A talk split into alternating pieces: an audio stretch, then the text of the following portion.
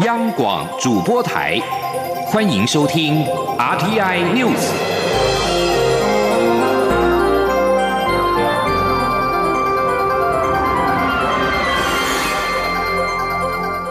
听众们您好，欢迎收听这节央广主播台提供给您的 RTI News，我是张顺祥。中国解放军近期动作不断，十八、十九号两度派军机越过台海中线。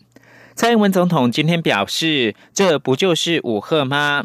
而中国这些动作对他们的国际形象没有帮助，不仅让台湾人民更警觉，也让区域内国家更清楚中共政权的本质，具有一定的侵略性。呼吁中共自我克制，不要挑衅。央广记者谢嘉欣的采访报道。中国军方今年对台动作频频，尤其在美国国务院次卿克拉克率团访台期间，更是不断派军机扰台。尤其十八、十九号还连续两天派出多架共机逾越台海中线挑衅。蔡总统二十号出席活动受访时强调，现在看的不仅是台海，而是整体区域的局势。一般谈文攻武赫，中方这段期间，尤其这几天的军事活动，这不就是武赫吗？相信这些动作无助于中国的。国际形象，总统说：“我相信这一些动作啊，对中国来讲，对他们的国际形象来讲是没有帮助的啊。另外一方面，因为这一些动作啊，让台湾的人民可以更警觉，也更了解中共政权的本质。那么另外一方面，呃，区域的其他的国家也能够更了解中国所带来的威胁性。那么，所以我们在这里啊。”要呼吁中共必须要自我克制哦，那不要挑衅。针对媒体追问，中共军方选在克拉克离台时刻公布模拟轰炸美国关岛基地的影片，蔡总统则强调，这种军事行动只会让区域内的所有国家越来越清楚，中国的存在确实有一定的侵略性，也会带来一定的威胁。中央广播电台记者谢嘉欣采访报道。美国国务院次卿克拉克率团访问台湾，两岸关系是否也变得更为紧张？前总统马英九今天对此表示，是很紧张，这两者是连带的。美方访台的官员层级越高，情势就越紧张。针对美国国务院次卿克拉克率团访问台湾，蔡英文总统今天表示，克拉克来台湾的多项行程都有涉及到台美经济合作的不同层次、不同议题的讨论，并在印太地区、五 G 安全、数位科技发展、经济繁荣、网络。能源基础建设以及全球供应链重组等议题上面取得了基本原则的共识，收获确实丰硕。期望后续双方可以就相关的议题与合作的项目积极讨论，及早进行台美的经济对话。这一次，次青克拉克率团访问台湾，陆续跟政府的不同部会官员会面，还到总统官邸与总统共进晚餐，并参加前总统李登辉的追思礼拜。在总统在今天受访时说明，克拉克来访是台美关系的重大进展，因为他是四十一年来访问台湾最高层级的国务院官员。显示美方对李前总统对台湾民主化贡献的敬意，也充分展现台美共享民主价值的坚实伙伴关系。对于美方采取实际行动展现对台湾的支持，表示感谢。总统表示，克拉克访台多项行程都有涉及到台美经济合作的不同层次、不同议题的讨论，自己也已经听取了相关的简报。收获确实是丰硕，让他对台美经济进一步合作有信心。总统并且强调，这次交流对于面对后疫情时代的全球经济局势有正面的意义，而且双方在多个议题上面都取得了基本原则的共识。总统表示，希望后续双方能够就相关议题跟合作项目积极的准备进行讨论，以及早展开台美经济对话，共同的促进双方更友好、更密切的伙伴关系。至于在官邸宴请克拉克时，邀来台积电创办人张忠谋，总统则说，张忠谋不仅代表台积电，也是台湾科技产业的代表。更曾经三度代表总统参与 APEC 领袖会议，基于他在台湾产业及整体政策的代表性，晚宴有他的参与，可以让我们更能够掌握世界趋势，也让世界可以更了解台湾的情况。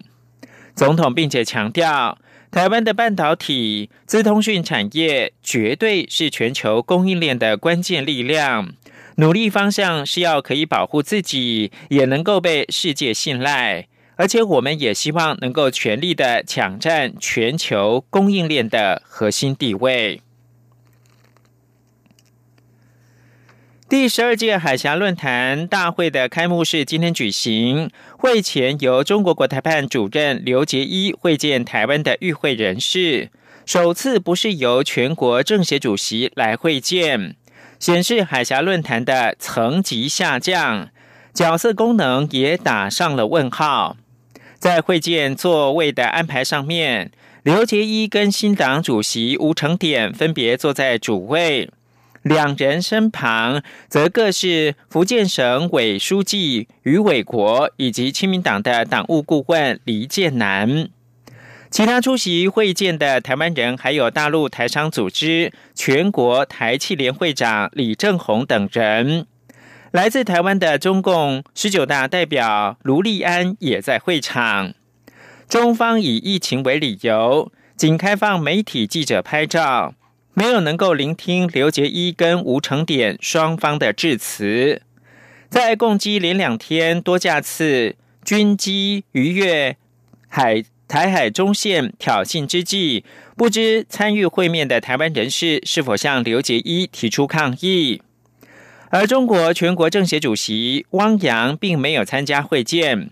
根据了解，稍后的开幕式他将以录影的方式致辞。这将是海峡论坛从两千零九年举行十二届以来，中国大陆方面最高层级的出席人士首次的降级。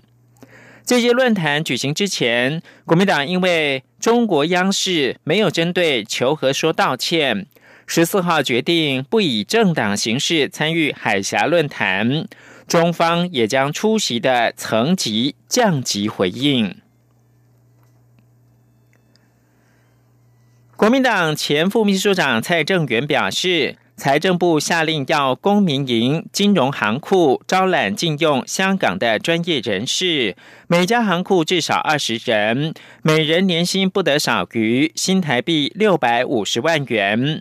对此，财政部今天表示，财政部都请各公股代表考量其事业特性跟利基，以及未来发展的方向，提出从香港揽财的建议。财政部并没有对于人数、薪资定定 KPI，一切是尊重公股行库的决定。财政部也强调，从香港揽财涉及到经营风险、国安疑虑以及本国劳工的权益保障等问题，公股金融机构都会纳入评估，而且初步规划仍然是吸引本国籍的人才回流为主。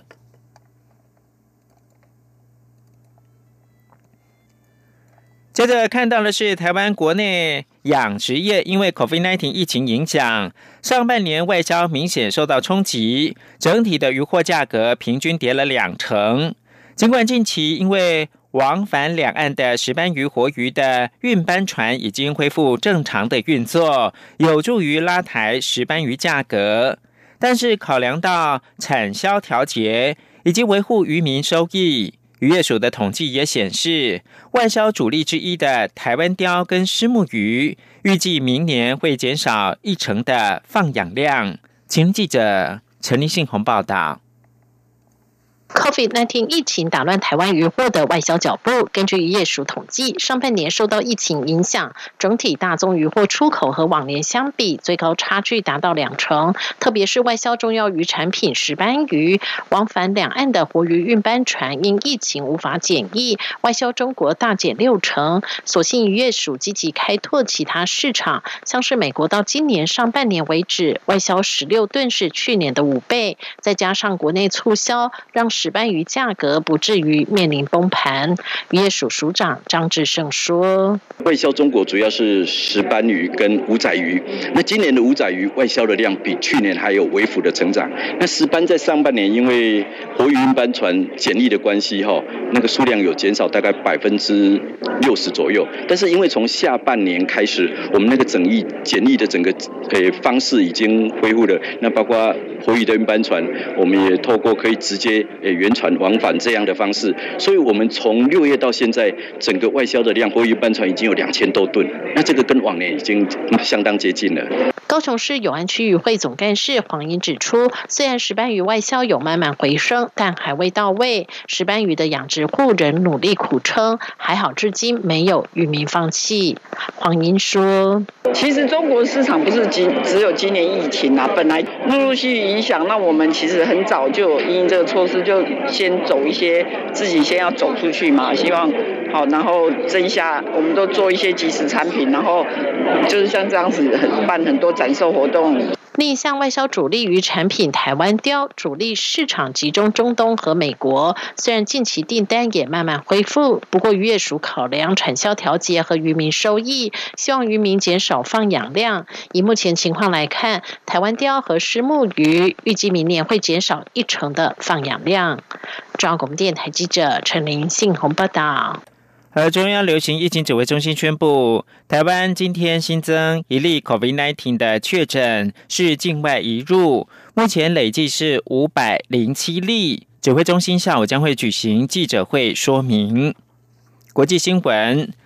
成千上万的示威人士今天在泰国首都曼谷游行，表示将在呈交给泰王瓦吉拉隆功的信中提出他们的要求。示威者先前已经提出三大改革诉求，包括了希望泰国总理帕拉育下台、制定新的宪法，并进行改革，以遏制这个君主政体的权利。